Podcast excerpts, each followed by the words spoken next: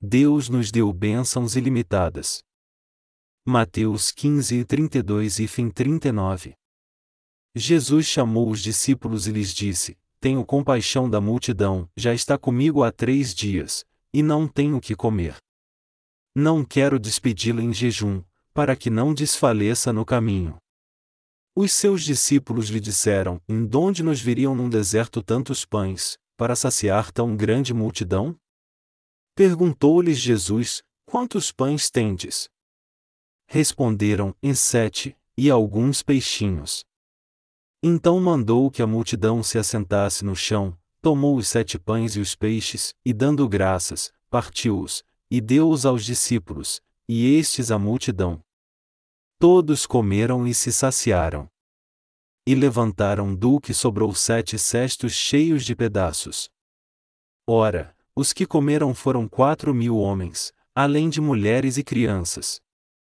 Tendo despedido a multidão, entrou no barco, e dirigiu-se ao território de Magadã. Quando prestamos atenção na última parte do texto bíblico de hoje, podemos ver o quanto a abundante graça de Deus foi derramada sobre a humanidade. A grande multidão que estava seguindo Jesus Cristo não comia há três dias, e por isso eles estavam famintos. Está escrito aqui que ao vê-los, Jesus teve tanta compaixão que disse: Eu não quero que vocês os mande embora com fome, a fim de que não desfaleçam no caminho. Então ele abençoou sete pães e dois peixes e os deu à multidão, todos se saciaram e ainda sobraram sete cestos cheios de comida. Aproximadamente quatro mil homens foram alimentados, além das mulheres e crianças. O fato de terem sobrado sete cestos de comida significa que a graça de Deus é abundante. Não é impressionante ter sobrado comida suficiente para encher sete cestos após terem alimentado quatro mil homens, sem contar as mulheres e crianças? Deus abençoou uma pouca comida que consistia em sete pães e dois peixinhos e os dividiu com a multidão, e ainda sete cestos cheios de comida sobraram após terem alimentado quatro mil homens além de mulheres e crianças. Isso nos diz que a graça de Deus é abundante e eterna. Isso só vem enfatizar o quanto é importante nós termos fé em Deus. A graça de Deus é grandiosa.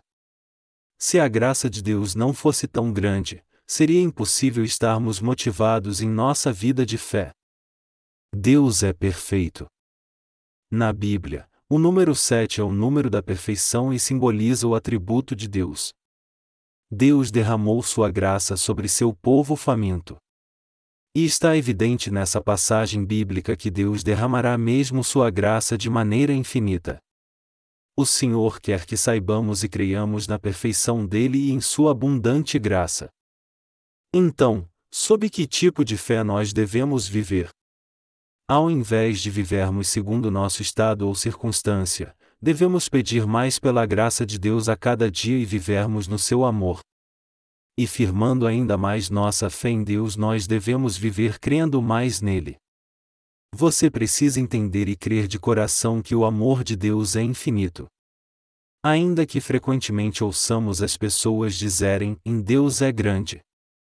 Deus é amor, Deus quer que verdadeiramente compreendamos que Ele derramou Sua graça abundantemente. Quando nós entendemos realmente a ilimitada graça de Deus e cremos nela, nós iremos além do nosso estágio atual de fé que só se guia pelas circunstâncias e situações. Você não crê em Deus e o segue do seu próprio jeito? Você não foi convencido pelas doutrinas instauradas pelo cristianismo legalista? Se você vive sua vida de fé baseada em seus próprios padrões e está insatisfeito com o resultado disso, então essa é a hora de você sair desse estado e ir para as profundas, imensas e perfeitas regiões da fé. Se nós cremos em Deus, então podemos viver em seu infinito amor, pois ele não conhece fronteiras. Eu peço a você que creia nesse Deus. Você tem que reconhecer que o motivo de você estar com tantas lutas e dificuldades é porque você não tem fé suficiente em Deus. Quando nós não temos fé na abundante graça de Deus, frequentemente nosso coração fica desanimado e sofrendo. Também há momentos que pensamos que Deus não conhece nosso sofrimento e que é por isso que nós estamos presos a eles. Por isso nos esforçamos para levar nossa vida de fé como se fossemos os únicos que sofrem. Contudo, mesmo quando sentimos como se Deus tivesse nos abandonado em meio às nossas lutas, sofrimentos, dificuldades e dor, Ele ainda nos conhece e derrama seu amor em nós. Então, quando estamos sofrendo e passando por dificuldades, nós temos mais motivo ainda para voltarmos para Deus, pois Ele derrama sua abundante graça sobre nós. Deus ainda está pedindo para você: confie em mim, conte comigo e creia em mim. Nosso Deus não é o tipo de Deus que derrama sua graça em nós e para na metade. Pelo contrário, Ele é o Deus que fez sobrar sete cestos de comida após alimentar quatro mil homens. Ele não é o Deus que o abandonará quando você estiver exausto, precisando desesperadamente da sua ajuda, mas Ele é o Deus que derrama graça mais do que suficiente para alimentar a todos e ainda sobrar sete cestos. Do mesmo modo, a graça de Deus não é algo que é derramado em nós e cessa no meio. Essa graça é derramada sobre nós contínua e infinitamente. Teve algum momento em sua vida em que você sentiu que ela estava no fim? Ou teve um tempo em sua vida de fé quando você sentiu que minha vida de fé vai acabar aqui? Quando levamos nossa vida de fé a momentos que parece que ela vai acabar. Em tempos assim, que você sente que sua fé foi embora e pensa, minha vida de fé acabou, lembre-se de que o abundante amor de Deus e sua graça não têm fim, apesar da sua própria justiça, força e fé pareçam ter chegado no limite. É porque nossa própria fé se cansa que nós pensamos que tudo acabou, mas isso não significa que a graça de Deus acabou. Quando levamos nossa vida de fé, há momentos que parece que a nossa vida acabou. Provavelmente todos nós tivemos experiências bem próximas à morte. E mesmo assim, nós conseguimos sobreviver e ainda estamos vivos. Mesmo que nossas forças tenham se exaurido e termos chegado tão perto da morte, só foi possível nos levantar porque a graça de Deus foi ministrada em nós. O motivo pelo qual podemos continuar com nossa vida de fé sem perecermos, é porque nós temos absoluta e perfeita força que nos mantém firmes quando parece que nossa fé vai acabar. É através dessa força que temos podido superar as crises da fé e continuarmos vivos. Deus tem derramado sua graça em nós, ele tem nos guiado no caminho da justiça através de seu abundante amor e graça, ele tem nos ensinado e guiado sabiamente, conhecendo nossa fome, ele tem nos saciado. Já que é assim que acontece, não precisamos estar desmotivados nem desesperados frente às nossas atuais dificuldades e sofrimentos e nem frente às futuras também. Quando parece que nossa fé está exausta e vencida por nossa fraqueza, tudo o que devemos fazer é lembrar do abundante amor do Senhor que foi dado a nós mediante Sua vontade e graça e que a mesma não tem limites, pois Ele quer continuar derramando-a sobre nós constantemente. Deus se alegra quando cremos nele dessa forma. Observe o que Deus está nos falando na passagem bíblica de hoje. Todas aquelas pessoas que estavam com Jesus Cristo naquele momento estavam com fome há três dias. Muitas pessoas estavam famintas naquela hora. Quando levamos nossa vida de fé, há momentos que ficamos famintos e há momentos que ficamos exaustos também. Em cada momento, Deus nos cobre com Sua graça. Essa graça continuará nos dias vindouros, mas hoje eu gostaria de explanar esse assunto em maiores detalhes. Quem verdadeiramente não crê em Deus? Deus disse em Mateus 15, 8 e 9: Este povo honra-me com os seus lábios, mas o seu coração está longe de mim. Mas em vão me adoram, ensinando doutrinas que são preceitos dos homens. Jesus disse isso tendo em mente os fariseus. Os religiosos só se importavam com a aparência exterior. Os fariseus também eram os típicos religiosos daquele tempo, e eles só invocavam o nome de Deus para buscarem os seus próprios interesses, dizendo: e tudo o que importa é você manter limpo a si mesmo e agir com bondade exteriormente. Eles fingiam servir a Deus só de aparência, dizendo, por exemplo, já que Deus nos disse para cuidarmos aos nossos pais, nós devemos cuidar deles. Mas essa exigência não é absoluta, haja vista que o que dessemos aos nossos pais poderia ser ofertado a Deus. Marcos 7 horas e 11 minutos. Esses fariseus, isto é, esses religiosos, enfatizavam demais a pureza externa. Eles diziam que todos tinham que lavar suas mãos quando chegavam em casa, mas por outro lado, eles davam todo tipo de desculpas para o seu comportamento, torcendo a palavra de Deus para se ajustar às suas próprias necessidades, dizendo: E isso é o que Deus nos mandou fazer, mas sempre há uma exceção. O Senhor nos diz: O que entra na boca do homem não o contamina, o que sai do homem é que contamina. Marcos 7, 18, 20. Nós temos que ser libertos dessa pureza superficial. Isso significa que qualquer doutrina que alega que precisamos ser puros exteriormente, como se o que entrasse em nossa boca não nos contaminasse, não está certa. Em outras palavras, tudo que entra pela boca não pode contaminar ninguém, mas o que sai dela isso é o que contamina. Muitos religiosos pensam, é o que entra pela boca que contamina. Queridos irmãos, eu peço a vocês que entendam que o que entra pela boca não contamina ninguém. Apesar da vida de alguém parecer justa e virtuosa externamente, se seu interior se encontra cheio de pecado, ele não é um homem puro. Nosso Senhor disse que o que entra pela boca não é o problema. As pessoas pensam que se elas lavarem o alimento antes de comerem, então, de alguma forma, seu interior ficará limpo. Isso é o que os fariseus pensavam. E não eram somente os fariseus que pensavam assim, mas muitos outros também pensaram dessa maneira. Eles pensavam que se eles somente limpassem o que fossem comer eles continuariam limpos, mas esse nunca foi o caso. Jesus disse: A boca fala do que está cheio o coração, e o que sai do homem é o que o contamina. Vamos meditar sobre os pecados que nascem do coração do homem. Nós precisamos considerar a seguinte questão: quanto o homem é corrupto exatamente? E o quanto ele é superficial? Jesus disse que tudo que sai da boca do homem vem do coração e isso significa que o que procede do coração vem da natureza humana. O Senhor está dizendo que o que sai da boca do homem não é nada mais que sua própria essência e isso é o que contamina os outros. O que sai da boca é o que sai do coração e é importante para nós sabermos o que é que sai da boca, isto é, o que sai de nosso coração. Agora vamos voltar para Mateus 15 horas e 19 minutos, pois do coração procedem maus pensamentos, assassínio, adultério, prostituição, furto, falso testemunho, blasfêmia.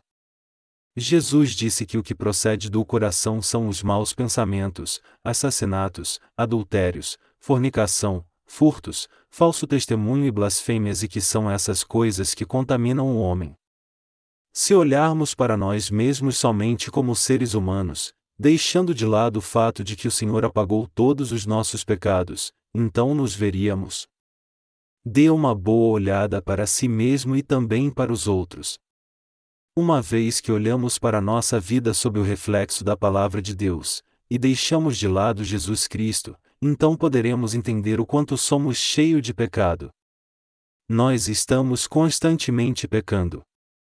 Nós estamos cheios de maus pensamentos, assassinatos, adultérios, fornicação, furtos, falso testemunho e blasfêmia. Se deixarmos de lado nossa fé em Jesus Cristo, então o que sobrará do ser humano é nada menos do que uma pilha de pecados. A natureza humana, o que sai do homem e o que sai do coração de seu coração é maligno. E não é exagero dizer que a base da natureza humana é coberta de iniquidades tais como os maus pensamentos, assassinatos, adultérios e furtos, Está claro como a luz do dia que o homem é um poço de pecados que não pode evitar sua maldade e a impureza.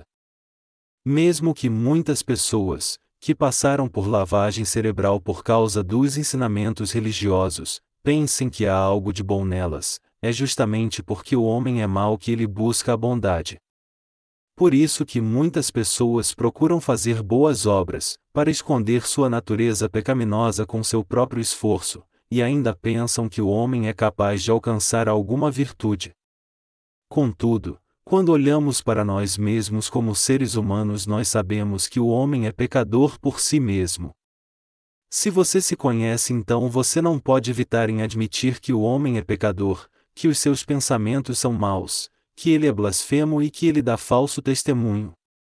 Você pode admitir tudo isso olhando somente para si mesmo. Mas se você não se reconhecer assim, então você pode estar iludido pensando que é uma boa pessoa. Além disso, analisando o ponto de vista de quem se acha muito bom, é quase certo que esse tipo de pensamento tem a ver com a hipocrisia religiosa. Por nós mesmos não há o que justifique. Nós nos vermos como pessoas boas. Como Jesus diz na Bíblia, não há dúvidas de que todos que vivem nesta terra, inclusive eu, são uma geração de malignos cujos pensamentos são maus, impuros e depravados, pessoas que realmente praticam só o mal. Nós seres humanos somos totalmente desprezíveis. Quando olhamos para o âmago do coração humano, nós vemos o quanto ele é impuro. Como a Bíblia diz, enganoso é o coração, mais do que todas as coisas, e incorrigível. Quem o conhecerá? Jeremias 17 horas e 9 minutos. Não há nada mais sujo e mais depravado que o coração humano. Todas as outras coisas nesse mundo, tal como as flores, são limpas. Mas pelo contrário, o homem tenta esconder sua impureza com hipocrisia. De toda a criação, somente o homem é hipócrita, e é incapaz de admiti-la. É justamente porque o homem é hipócrita que ele tenta enganar a si mesmo pensando que ele é bom. E diferentemente das flores, que são lindas por natureza, quando o homem mostra suas verdadeiras cores, eles são tão sujos, maus e feios, sendo mais imundos que o esgoto no bueiro e o lixo no lixão. E sobre as fezes cheias de vermes. Elas também não estão incluídas nessas coisas todas. É claro que estão. E se estão, então o coração humano é ainda mais sujo que as fezes e os vermes que moram ali. Essa é a verdadeira natureza humana. Você se conhece bem? O problema é que não conhecemos a nós mesmos tão bem. Às vezes, mesmo aqueles que receberam a remissão de pecados não conhecem a si mesmos. E o resultado disso é que eles se tornam orgulhosos quando fazem algo, mas quando suas imperfeições são mostradas, o seu desapontamento acaba sendo maior do que o orgulho que sentiram. Havia muitas pessoas famintas seguindo a Jesus Cristo. Jesus teve tanta compaixão por essas pessoas que ele operou um milagre para alimentá-las, mas que tipo de pessoas estão famintas em espírito? São aquelas que sabem quem realmente são. Quando o homem conhece a si mesmo e vê que está faminto espiritualmente, acabam ficando completamente desesperados. Então eles vão pedir ajuda aos deuses do mundo, mas é tudo em vão. Somente Deus pode dar-lhes a graça divina, e isso é que é a verdade. Por outro lado, há muitas pessoas que vivem sem conhecer a si mesmas e para elas não há sentido irem pedir a ajuda de Deus quando elas mesmas não se conhecem.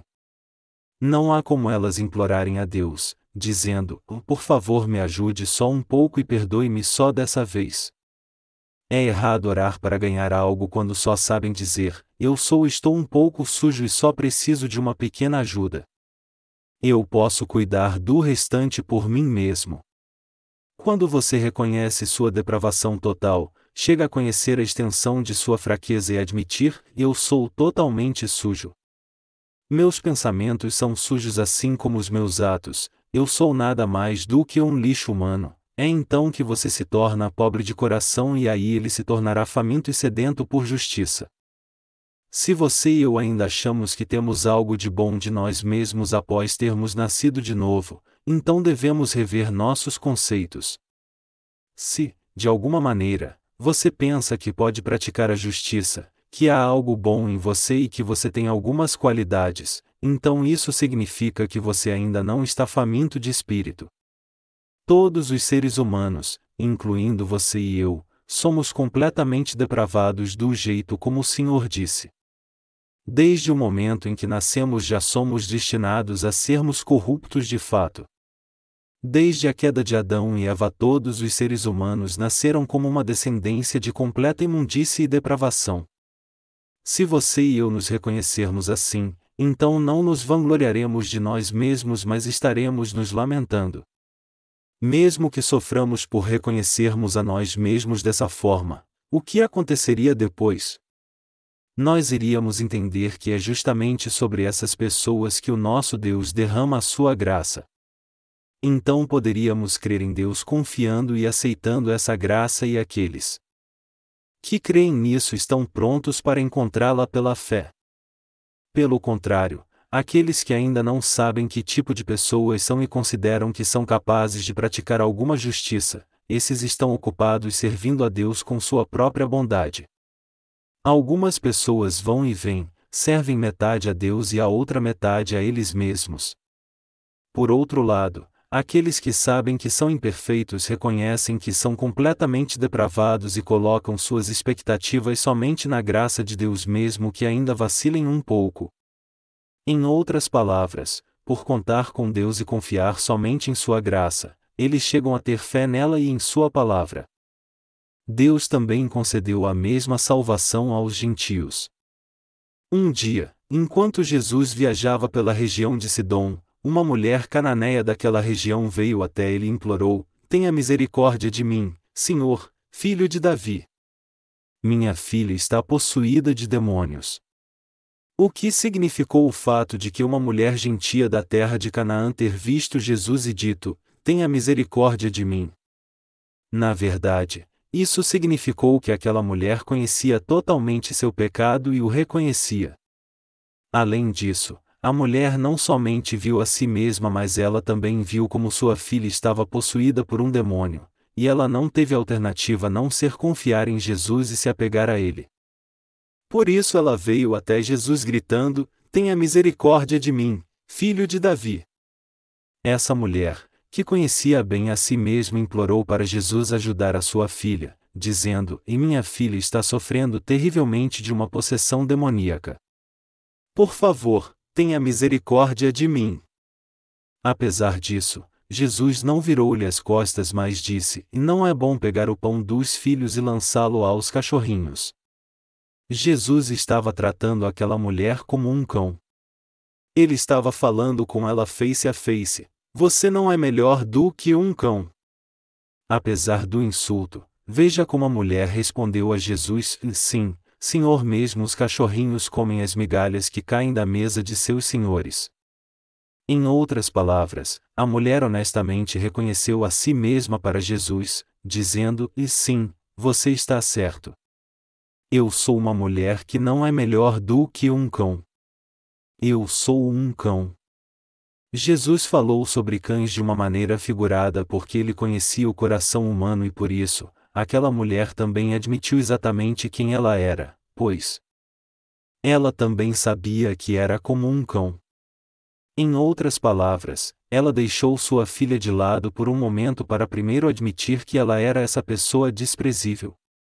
Foi assim que aquela mulher alcançou a graça de Deus. Amados irmãos, mesmo tendo nascido de novo, que tipo de pessoa nós somos? Nós não somos melhores do que um cachorro. Jesus disse que o que procede do coração humano é o que contamina o homem.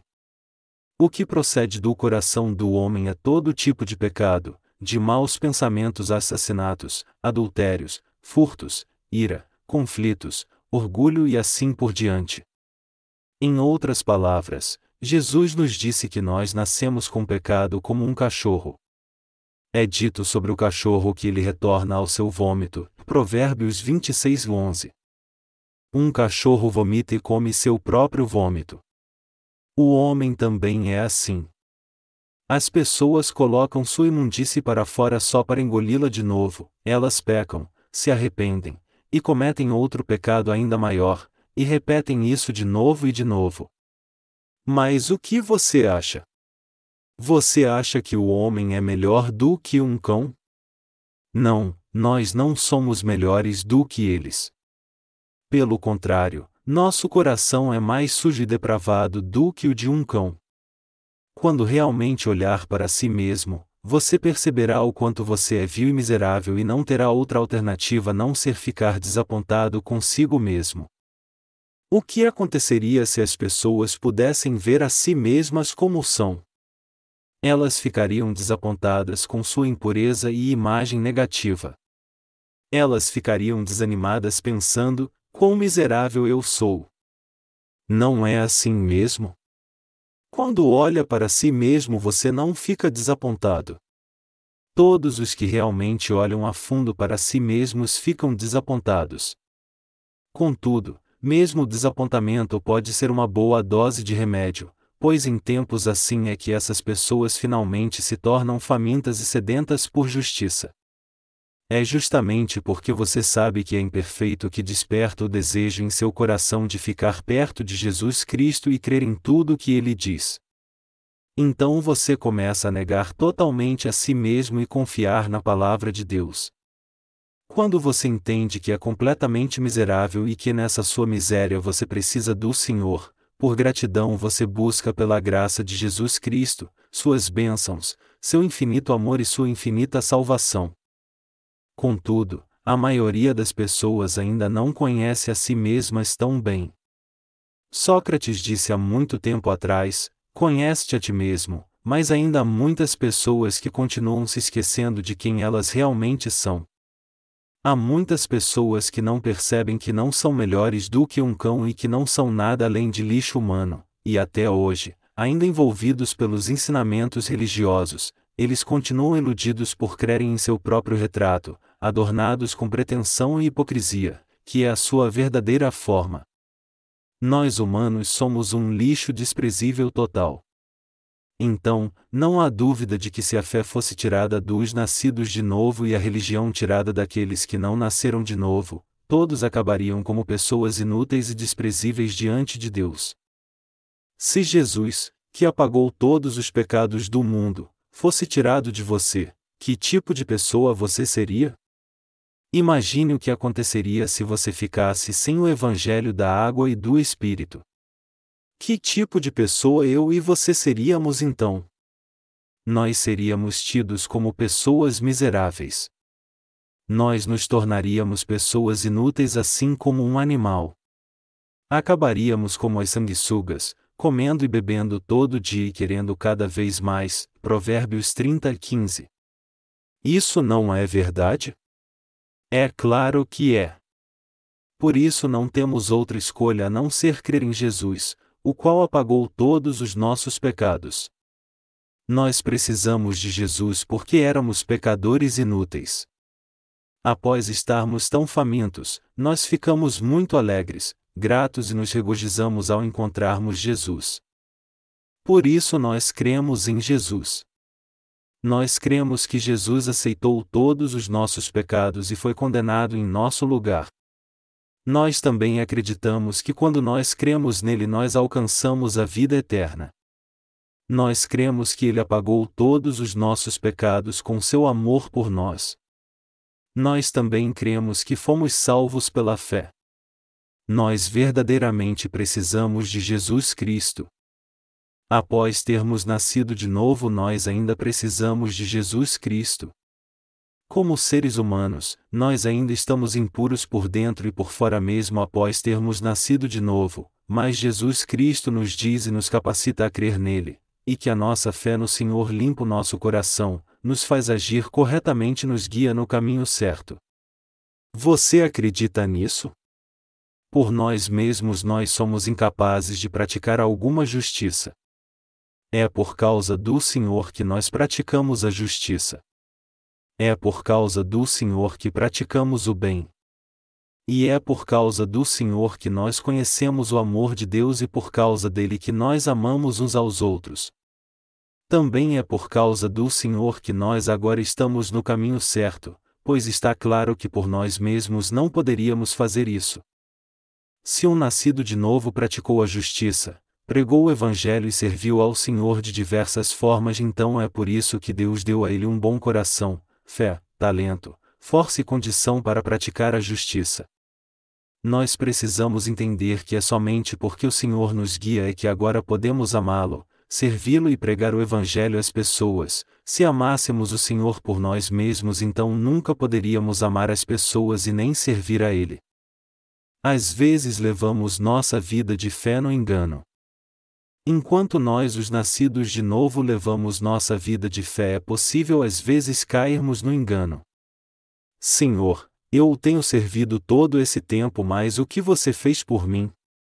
Você fez alguma coisa por mim?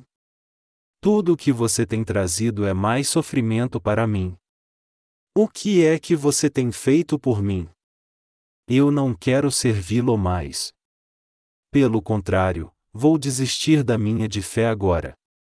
Alguns de nós têm esses maus pensamentos. Mas isso não está certo. Se você tem realmente servido ao Senhor de todo o coração, então você deveria ser grato por Ele ter te dado um coração justo, permitido que Sua palavra chegasse até você e tê-lo capacitado para servi-lo. E você deveria agradecê-lo por te usar como instrumento da sua justiça. Não somos nós que servimos o Senhor, mas o Senhor é quem nos serve, para que nós possamos servi-lo. Nós temos que entender que nós não praticamos justiça por nós mesmos, mas é o Senhor que nos dá força para praticar a justiça. Mesmo dentre os nascidos de novo, alguns estão desapontados imaginando: eu tenho seguido ao Senhor, mas o que eu recebi dele? É porque eles ainda não perceberam o quanto são impuros e o quanto são parecidos com um cachorro. Porques eles ainda não sabem o quanto são depravados e miseráveis, que vivem como um cão. Por não conseguirem ver como são impuros e inúteis, eles exaltam sua própria justiça e endurecem a cerviz diante do Senhor, achando que valem alguma coisa. Contudo, você precisa entender que não passa de um ser humano. Na verdade, nós não somos nada se o Senhor nos deixar. Sem o Senhor nós somos incapazes de praticar justiça, nós só pecaríamos. Nem poderíamos amar, mas em vez disso seríamos amaldiçoados. É assim que você quer viver o resto da sua vida, borbulhando com a sujeira do esgoto e cheirando a um odor fétido? Pois é evidente que se o Senhor fosse tirado de nós, nós nos afogaríamos em água suja, moraríamos no esgoto e vomitaríamos imundície somente para cairmos mais no pântano do pecado e sermos destruídos para sempre. Mesmo que não pudéssemos evitar de viver assim, Deus ainda teria nos salvado e iluminado. Eu aconselho vocês todos a compreenderem que precisam ser realmente gratos a Deus.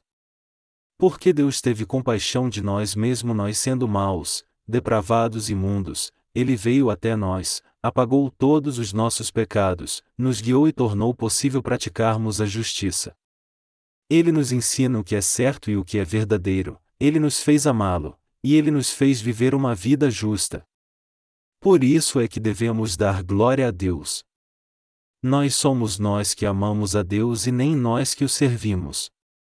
E o Senhor que nos ama e é Ele quem nos ajuda a não desperdiçarmos nossas vidas e é o próprio Deus que nos guia pelo caminho reto para que sejamos recompensados por Ele. Queridos irmãos, quem é o Senhor das nossas vidas? A sua vida é realmente sua? Não, não é. Então, quem é a força divina que dirige nossas vidas e quem nos capacita a praticarmos a justiça e a bondade, a amar e a levar uma vida correta? Não é outro senão Jesus Cristo, e não nós. Sem o Senhor, o ser humano é totalmente miserável, sempre cometendo erros, um após o outro. De vez em quando eu olho para mim mesmo e compreendo com mais clareza que se eu não estivesse fazendo a obra do Senhor, eu poderia ser um homem inútil para fazer qualquer outra coisa a não ser pecar para o resto da minha vida. Eu não somente pecaria, mas seria um perito nisso. Estou certo de que seria um homem muito astuto, desfrutaria de todos os prazeres e cometeria atos inimagináveis, maliciosamente escapando da lei para evitar de ser preso. Talvez você seja muito bom para que isso tudo acontecesse na sua vida. Alguns de vocês que ainda não seguem o Senhor podem pensar que resta ainda alguma bondade em vocês, mas em se tratando de mim eu sei que seria nada além de uma pilha de pecado se não seguisse o Senhor. Pois eu sei muito bem que não importa o que eu faça, eu não posso evitar de fazer o que é mal. É claro que foi antes de receber a remissão de pecados que eu me via como esse homem. Na verdade, antes de nascer de novo eu nunca pensei que eu era tão mal. Eu me considerava muito bom, mesmo que os outros fossem maus.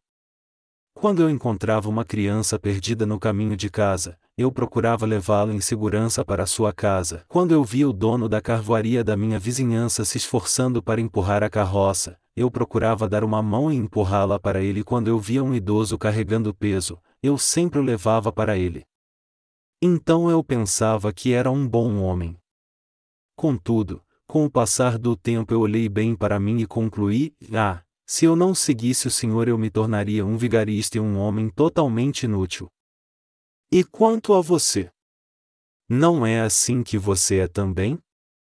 Você pode viver uma vida correta sem Jesus?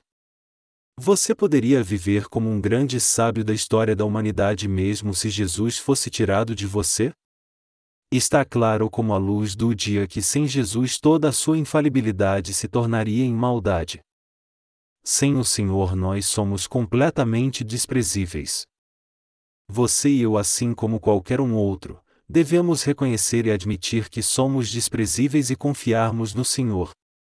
Sem Jesus Cristo e sem a Palavra de Deus somos um lixo inútil tanto para a humanidade quanto para esse mundo. Sem o Senhor, nossa vida é totalmente desprezível. Há um hino intitulado Eu não posso viver sem meu Senhor, e não resta nada de bom em nós se não tivermos a Jesus. Se Jesus Cristo e a palavra da verdade fossem tirados de nós, então seríamos incapazes de falar a verdade.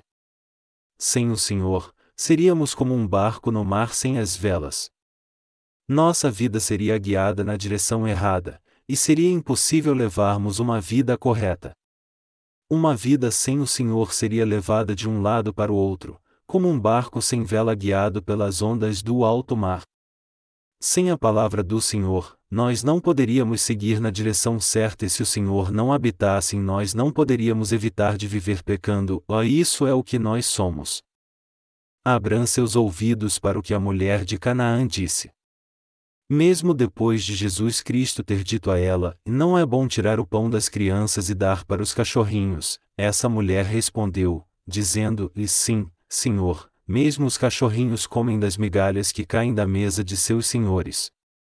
Em outras palavras, a mulher disse a ele: E mesmo que eu seja um cachorro, eu ainda desejo alcançar e ser alimentada até mesmo pela menor da sua graça em minha vida. Senhor, por favor conceda-me a sua graça mesmo que eu seja um cachorro.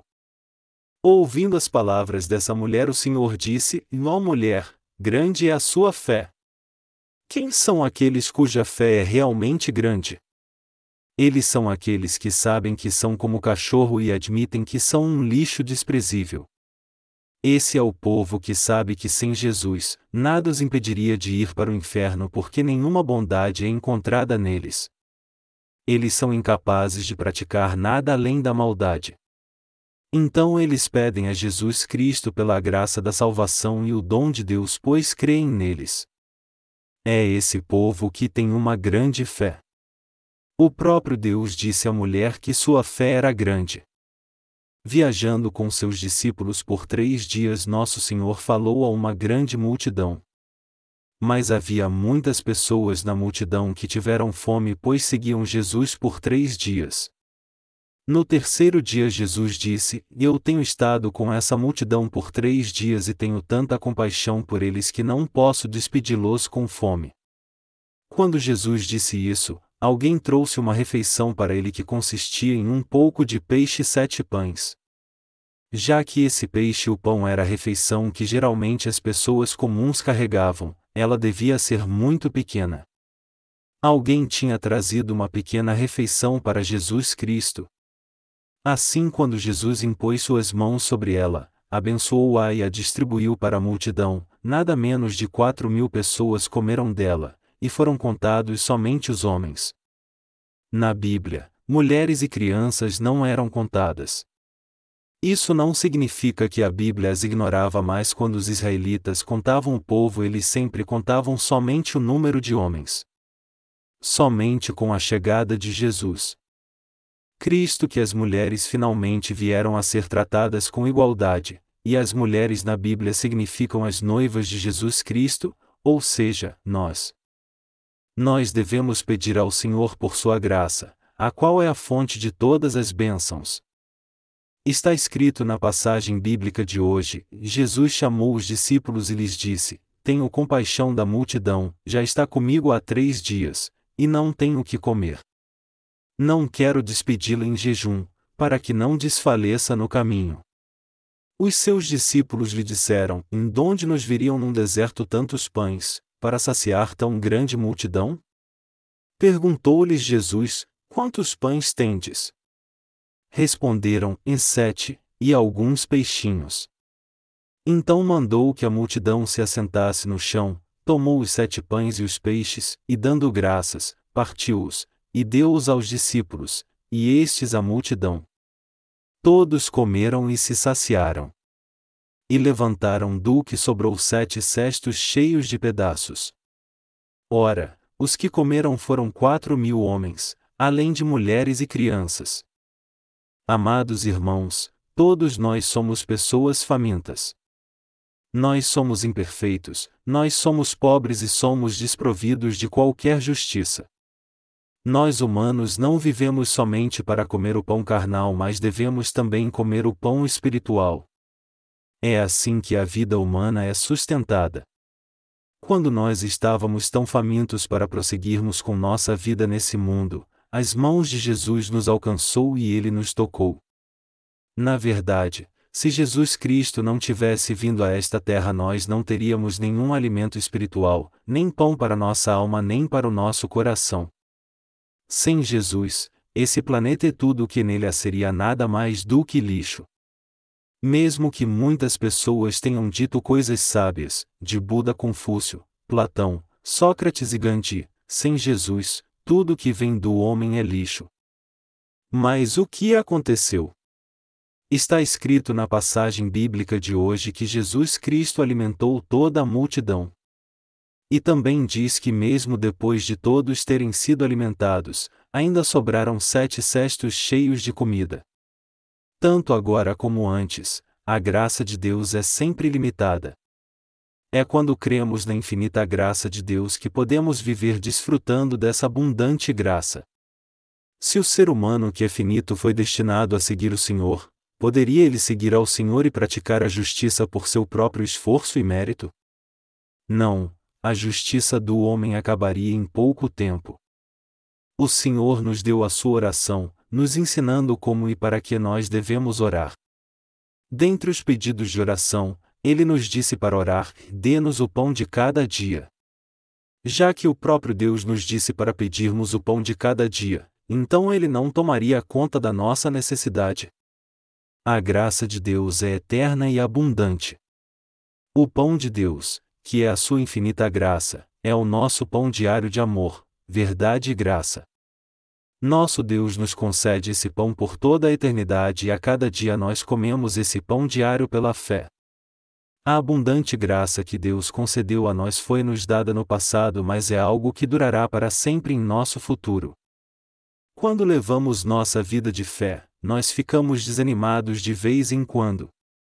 Contudo, uma vez que renovemos nossa fé na graça de Deus que é ilimitada, nosso desânimo se torna em esperança. Eu aconselho a todos vocês a crerem nisso, que essa graça de Deus é abundante que Deus ainda tem graça suficiente para encher sete cestos. Se você crê nisso, então a graça de Deus continuará sendo derramada em você agora e para sempre.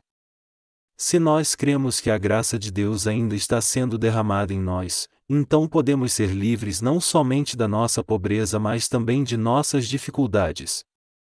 Se pelo contrário, nós cremos em nós mesmos e confiarmos na nossa própria força ao invés de acreditarmos na abundante graça de Deus, então será inevitável nos tornarmos famintos novamente, cansados e perdidos na imensidão. Eu e você somos seres frágeis. E quanto a você? Mesmo que você vá para o Senhor com toda a sua força, às vezes você não se sente faminto, nu e fraco? Em tempos assim é que você precisa da abundante graça do nosso Deus. Quando nós cremos que a graça infinita de Deus é derramada em nós a cada dia, quando pedimos a Deus por sua graça e quando nós confiamos nesse Deus, é aí que somos supridos dia após dia. Desse jeito eu e você podemos viver diante do Senhor em meio às suas bênçãos. Por que você ainda está desanimado já que o Senhor é conosco e está derramando sobre nós sua transbordante graça? O motivo pelo qual nós nos sentimos desanimados e ficamos desesperados é porque nós não cremos no infinito amor de Deus, em Sua verdade e graça. Mesmo que sejamos imperfeitos e limitados, Deus é ilimitado. Mesmo que nossa força seja limitada, o poder de Jesus Cristo é ilimitado. O amor de Deus e suas bênçãos para nós são infinitos. Mesmo que nossa justiça seja como nevoeiro que desaparece em pouco tempo, Deus é eterno e Ele está derramando sua eterna graça em toda a raça humana, Ele tem armazenada graça suficiente para durar para sempre mesmo nesse momento Ele está nos dando sua graça. Meus amados santos, o Senhor mora em nossos corações. O apóstolo Paulo uma vez disse aos crentes de Corinto: Ó Coríntios, a nossa boca está aberta para vós, o nosso coração está dilatado. Não estamos retirando o nosso afeto de vós, mas vós estáis retirando o vosso afeto de nós. Ora, em recompensa disto, falo como a filhos, abri também o vosso coração, 2 Coríntios 6, 11, 13. Vamos gravar essas palavras em nosso coração. Somente quando nosso coração está sedento e ansiando pela graça de Deus é que podemos receber seu infinito amor, sua verdade eterna e bênçãos ilimitadas. Se nós não podemos pedir a ajuda de Deus é porque nosso coração está limitado. Dessa forma eu os aconselho a crer que o próprio Deus é ilimitado e que seu coração está sempre aberto para vocês. Quando enfrentamos dificuldades é porque limitamos a nós mesmos. O infinito amor, a verdade eterna, a salvação e as infinitas bênçãos que Deus derramou em nós nunca serão limitadas. Vocês creem nisso, amados irmãos? Vamos todos pedir incessantemente pelo resto das nossas vidas pela graça de Deus pela fé. Eu creio que as bênçãos de Deus serão derramadas abundantemente sobre todos nós.